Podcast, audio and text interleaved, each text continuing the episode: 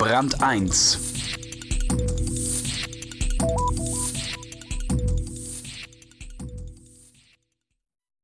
Wenn man die Angst besiegt, ist es das absolute Glück, sagt Jochen Schweizer. Der Münchner Unternehmer muss es wissen. Er verkauft Grenzerfahrungen auf Gutscheinen für 30 Millionen Euro in diesem Jahr. Wobei die Vorstellung von Glück sich verändert hat, für ihn wie auch für seine Kunden. Matthias Hannemann über einen, der auszog, das Fürchten zu verlernen. Der Erlebnisgesellschafter. Jochen Schweizer war einer der Pioniere im Bungee-Geschäft. Dann erfand er sich im freien Fall neu. Heute verkauft er Träume. Der moderne Mensch hält ständig nach Neuem Ausschau. Er wechselt die Frauen, die Männer, die Aktien. Er ist ständig unzufrieden, setzt alles aufs Spiel, will alles sofort. Und dann, in einer x-beliebigen Stadt, lässt ihn endlich jemand an den Steuerknüppel eines Baggers, eines Panzers oder einer MiG 29. Und der moderne Mensch fühlt Glück.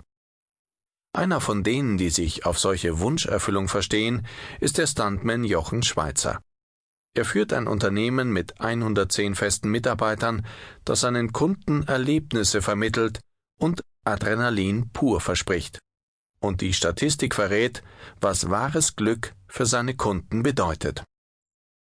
Erstens Fallschirm-Tandemsprung, zweitens Paintball, drittens Fotoshooting, viertens Candlelight Dinner für zwei, fünftens Segelfliegen, sechstens House Running, siebtens Dinner in the Dark für zwei, achtens Bungee Jumping, neuntens Ferrari selber fahren, zehntens Bagger fahren. Doch mit dem Glück ist es so eine Sache. Ohne Krisenerfahrung fällt es manchmal schwer, es zu entdecken. Kaum einer weiß das besser als der Mann, der 300.000 Erlebnisgutscheine im Jahr verkauft und dadurch bekannt wurde, dass er sich kopfüber von hohen Gebäuden stürzte. Jochen Schweizer. Kahl rasierter Schädel. Brille, Mantel mit Maokragen. Es ist sein Name, der fassadenfüllend auf einem Stoffbanner vor dem Haus hängt. Sein Körper, der sich auf den Postern im Foyer von der Tragfläche eines Fliegers löst. Sein Fallschirm unter der Decke der Kaffeeküche. Seine Leistung, die auf den Urkunden hinter einem Pfeiler quasi notariell durch das Guinness-Buch der Rekorde beglaubigt wird. Wir bestätigen hiermit, dass Jochen Schweizer als erster Mensch der Welt mit einem Spezialfahrrad einen Fernsehturm 130 Meter hinaufgefahren ist. Jochen Schweizer aus München gelang der erste